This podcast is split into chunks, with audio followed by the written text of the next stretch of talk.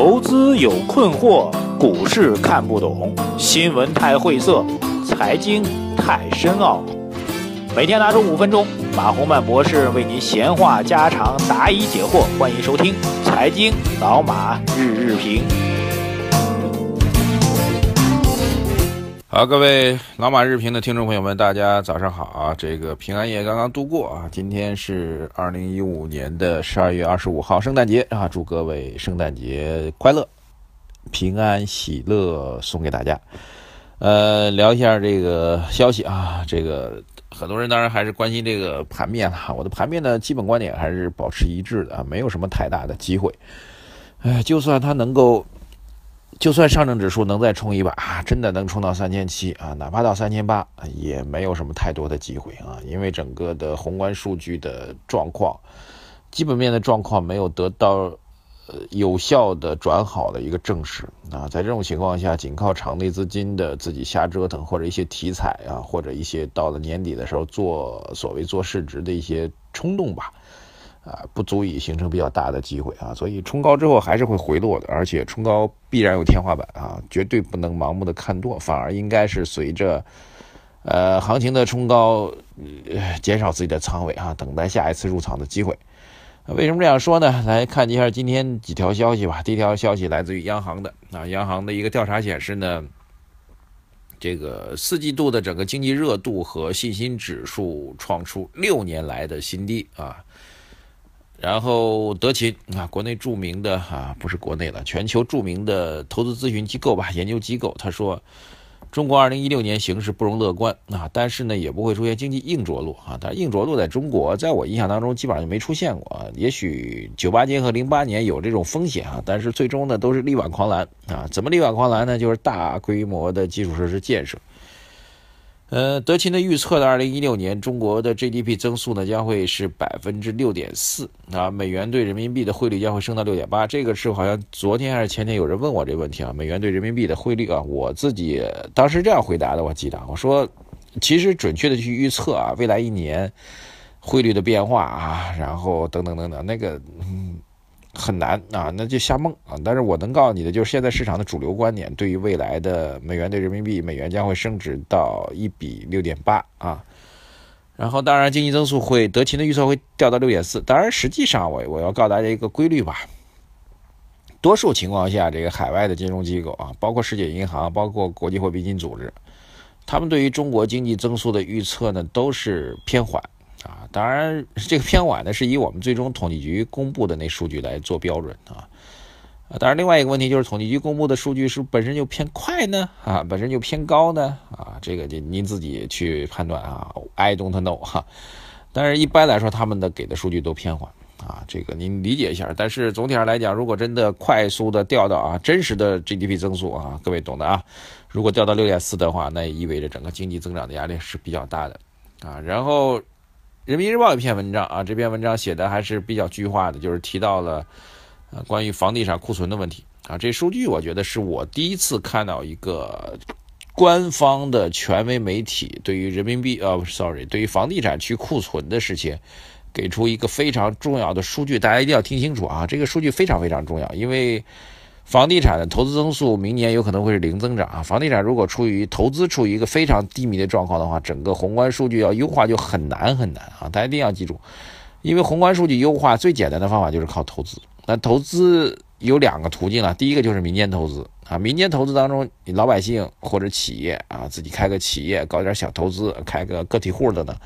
这种投资的规模太小啊，它的影响力是非常有限的，而且这个期望它能够爆发式增长是不可能的。所以，能够在短期当中优化投资数据、优化宏观数据的方法，民间上就是房地产啊。只要房地产能够火起来，那么以上海为例啊，上海拿块地就要几十亿的资金，你要把这地盖好，我说都是最低的啊，把地盖好，夯不啷当投进来得有一百多亿，对吧？你民间的其他的一些产业的投资，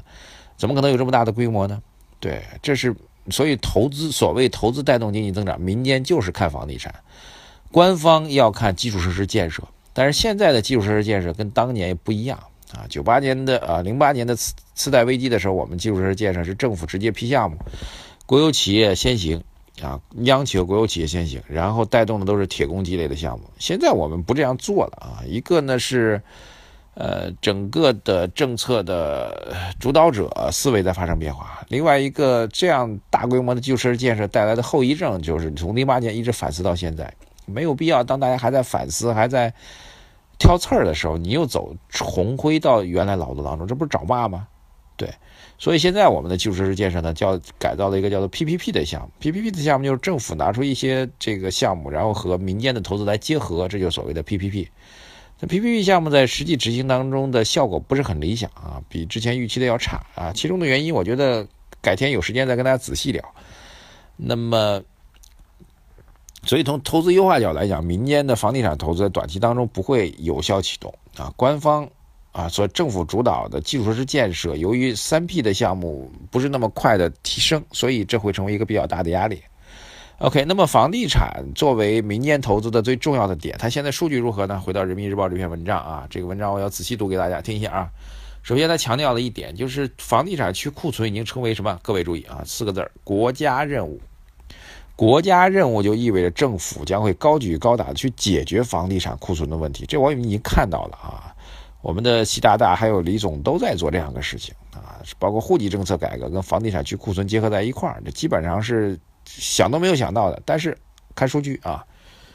文章援引了社科院专家的观点，说截止到今年年底，我国房地产商品住房的总库存预计将会达到接近四十亿平方米啊，三十九点九六亿平方米，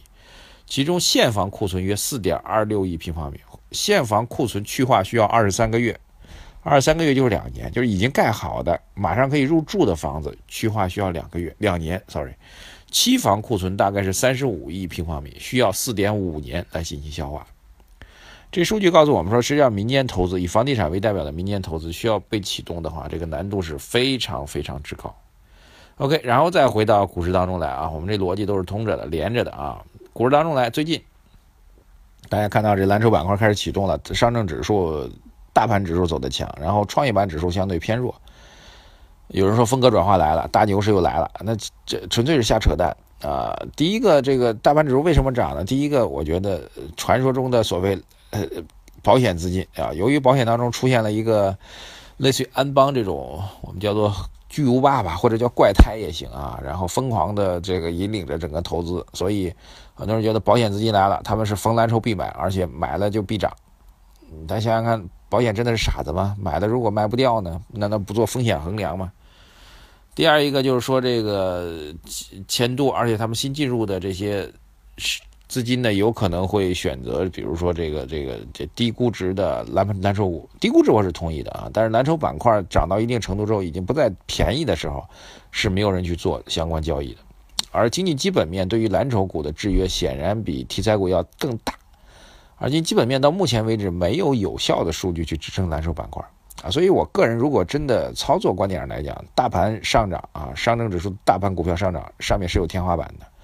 反而是这个中小创的股票如果调整到一定位置之后，它还会重新活跃，会有一定的交易性机会，这是我的基本观点。至于大盘股票什么时候能够起来，真正形成所谓以大盘股票上证指数来代表的所谓的牛市的机会啊，几个看点吧。第一个，宏观数据有效好转。目前我预估的宏观数据有效好转需要到明年二季度啊，各位要注意，可能要到明年二季度。这个也是我跟最近几个首席经济学家在进行交流之后得到的一个这个一致性的判断。明年二季度的宏观数据才会好转。那么倒推一下，因为股市要先行表现，那么所以说明年一季度有可能股市会带来一个预期性的先行好转，但现在时间还没到。第二个到明年六月份的时候。国际呃，这个呃，这个 A 股纳入 MSCI 的这个下一轮讨论将会出现，所以我觉得明年五六月份啊，有可能会更早一点，到三四月份的时候，有可能会有一定的交易性的啊，整体性的交易性的机会，但现在还没有到，我们一起去观察。好，谢谢大家，欢迎收听我们今天的老马日评，而且建议大家一定要关注我们的微信公众号“财经马红漫”。还有第三件事情啊，就是继续来帮我来做微信投票吧，谢谢大家啊！关注了我们财经网红办，上面有投票的链接，感谢各位的支持啊！如果你喜欢的话，就帮我点一下，每天可以点五下哦，谢谢大家，再见。